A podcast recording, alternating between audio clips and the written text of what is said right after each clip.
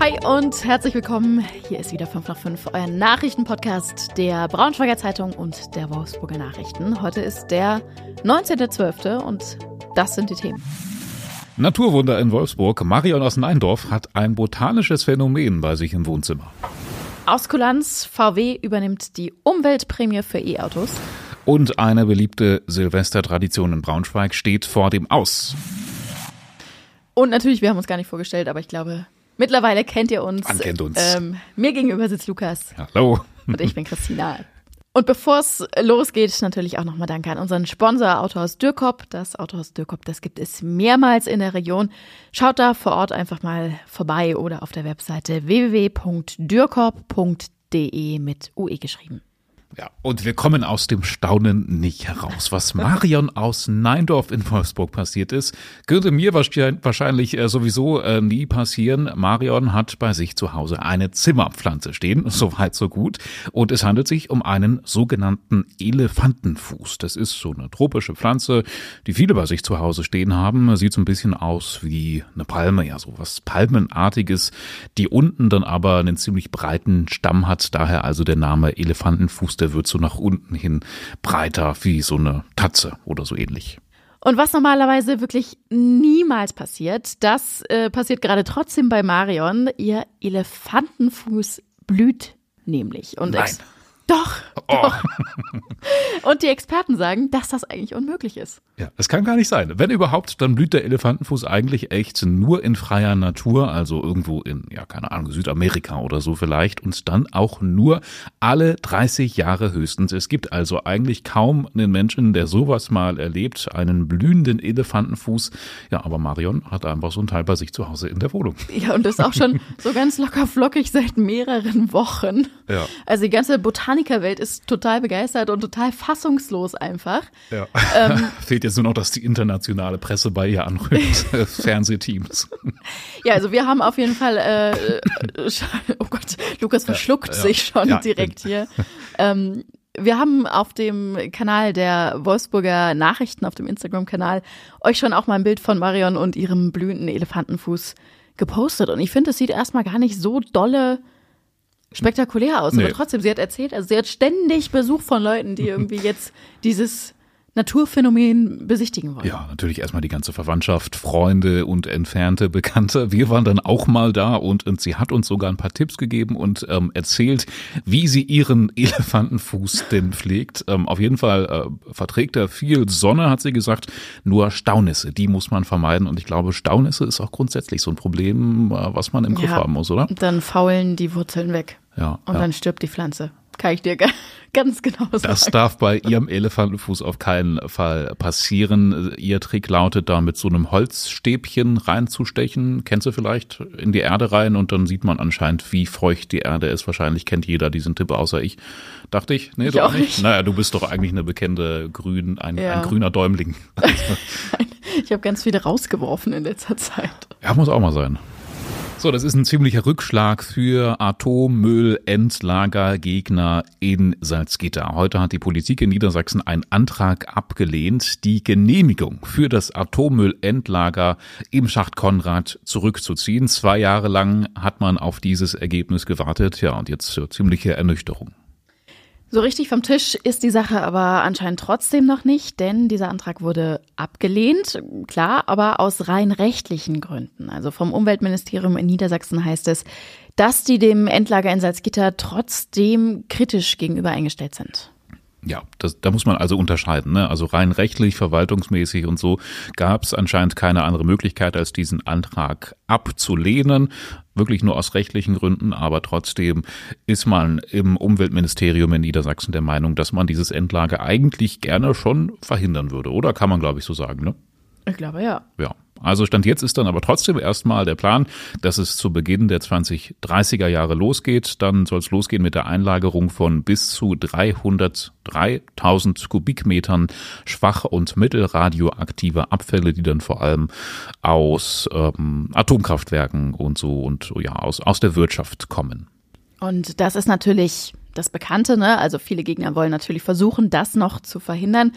Und als Begründung sagen sie da eigentlich, so radioaktive Abfälle in so eine alte Eisenerzgrube zu bringen, ohne irgendwie zu gewährleisten, wie man das da am Ende wieder rauskriegt oder sowas und ohne eigentlich so eine genaue Kenntnis zu haben, wie das da unten abläuft, wie die Bedingungen sind.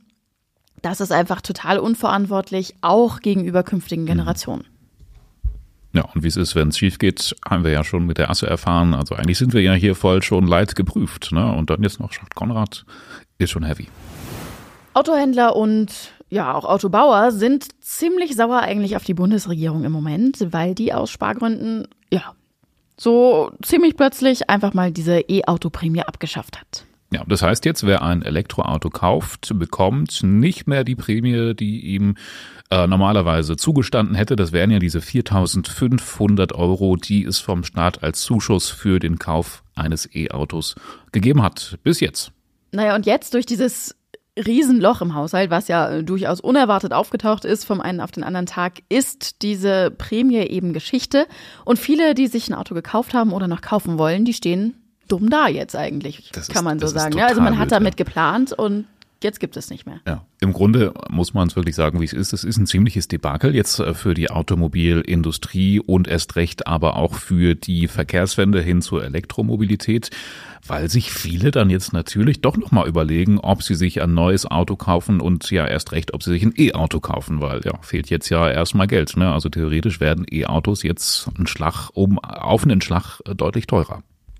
Das wollen natürlich die Hersteller versuchen, so gut es geht, zu vermeiden, damit natürlich nicht die Umsätze komplett wegbrechen. Und dann sehen sie sich gezwungen, diese staatliche Prämie jetzt selber zu bezahlen. Also so macht das jetzt auch Volkswagen.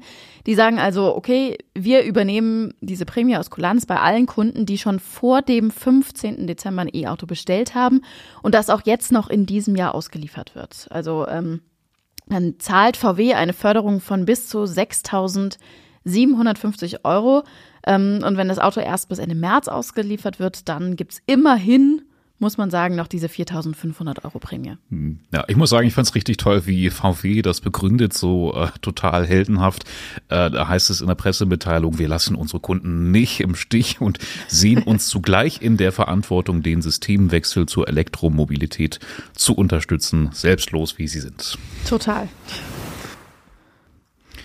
Ein ungeübter Trinker wäre bei so einem Promillewert tot. So hat es uns die Polizei erklärt. Ein 61-jähriger Mann hat es mit einem Wert von 3,4 Promille aber in seinem Auto vom Bodensee bis nach Salzgitter geschafft. Durch ganz Deutschland.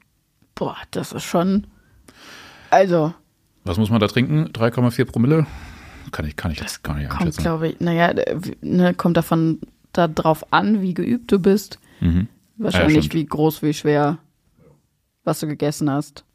Auf jeden Fall musste der 61-Jährige ziemlich geübt gewesen sein und er war ja auch schon fast an seinem Ziel. Das stimmt, er wäre da auch tatsächlich angekommen, wenn er nicht auf der A39 durch seine doch leicht unsouveräne Fahrweise aufgefallen wäre. Ähm, Zeugen hatten der Polizei den Mann dann gemeldet. Er wurde in Höhe Lichtenberg festgehalten. Äh, und dann hat sich ziemlich schnell herausgestellt, dass er in seinem Zustand äh, ja anscheinend schon durch ganz Deutschland gefahren ist. Also äh, 650 Kilometer sind es vom Bodensee bis nach Salzgitter. Hm, jetzt ist natürlich die Frage, ob er die ganze Zeit diesen Promillewert Intrus hatte und auch was unsouveräne Fahrweise heißt. Also ob er vielleicht nur einmal kurz, ich meine, es hätte ja schon irgendwann mal auf der A7 irgendwo in Deutschland auffallen müssen, wenn es dem am Steuer nicht so gut gegangen wäre. Ja, auf jeden Ach, Fall fährt er jetzt. Vielleicht beim Fahren. Hm? Ich dachte, du wolltest jetzt darauf hinaus, dass er beim Fahren getrunken hat und quasi nicht von Start an so einen hohen Wert hatte. Naja, muss doch eigentlich durchgehend irgendwie noch ein bisschen was nachgekippt haben, oder? Wenn man am Bodensee startet. Stimmt. Stimmt, das dauert ja auch. Nee, ja, stimmt. Auf jeden Fall, die Strecke fährt er jetzt wahrscheinlich ähm, nicht mehr so schnell. Möglicherweise fährt er auch überhaupt gar nicht mehr Auto. Die Polizei hat nämlich schon angekündigt, dass er bei seinem Promillewert jetzt wahrscheinlich seinen Führerschein nicht wiederbekommt. Kleiner Reminder vielleicht noch unsererseits. Ich habe es eingangs schon gesagt, heute ist der 19. Dezember.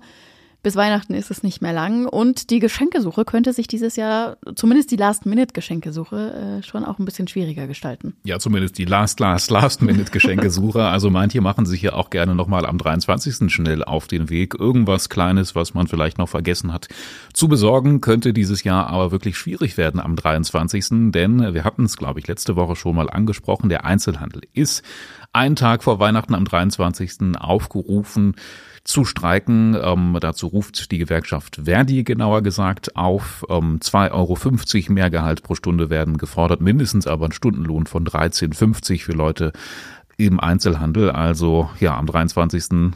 dann lieber schon alles beisammen haben und diese Woche irgendwann noch wann anders los. Ein paar Tage sind ja noch. Und wenn dann tatsächlich Weihnachten ist, dann ist es auch nicht mehr lange bis Silvester.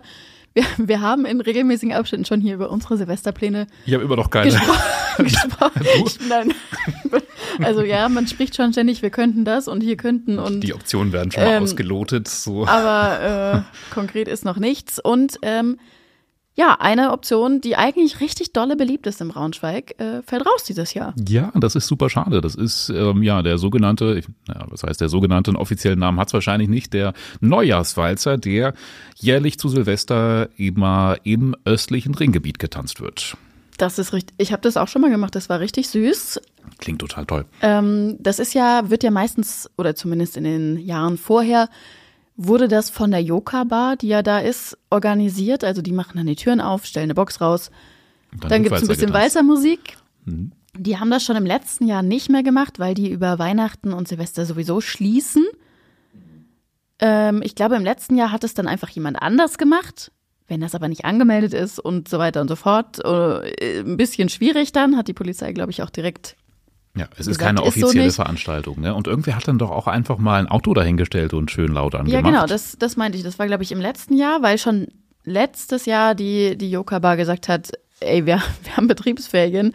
Das ist zwar voll die nette Tradition, aber nur dafür. Und es gibt dann eben auch Auflagen irgendwie, die die als Veranstalter erfüllen müssten, was halt, glaube ich, echt schwierig ist. Das ist ja nicht nur jetzt bei Silvester, sondern auch bei vielen anderen Veranstaltungen so, dass es immer krassere Konzepte geben muss und so, wo viele Sachen irgendwie Klar. am Ende dran scheitern. Ja, du musst das dann offiziell machen, damit es auch rechtlich alles abgesichert genau. ist und das einfach so, so aus Spaß zu machen und aus Nettigkeit äh, geht in Deutschland nicht. Zum Teil kann man es ja auch verstehen, dass man sich dann da nicht äh, für verantworten möchte, wenn man da als ansässiges Restaurant die Musik anmacht und dann passiert irgendwas oder so. Es genau. versammeln sich zu viele Leute. Feuerwerk ist ja auch immer so ein Thema. Ja, auf jeden Fall. Schade, muss man sagen. Das war wirklich eine nette Sache. Neujahrswalzer im östlichen Ringgebiet. Genau, aber vielleicht findet sich ja noch jemand in den verbleibenden zwei Wochen im Dezember. Das wäre natürlich toll. Obwohl, weil wahrscheinlich kann man es nicht mehr bei der Stadt beantragen. daran, daran könnte es dann scheitern. Ja. Schade auf jeden Fall. Wenn ihr sonst noch Tipps für Silvester habt, meldet euch gerne bei uns. Und ansonsten, glaube ich, sind wir für heute auch schon durch. Das war unsere Dienstagsfolge. Drei Folgen kommen noch, dann ist bald Weihnachten. Genau. Ihr wisst, ihr könnt euch auch abseits von Silvestertipps jederzeit bei uns melden. An die Nummer in den Shownotes oder eine Mail an 5 nach 5 at funkemedien.de. Bis morgen. Tschüssi. Tschüss.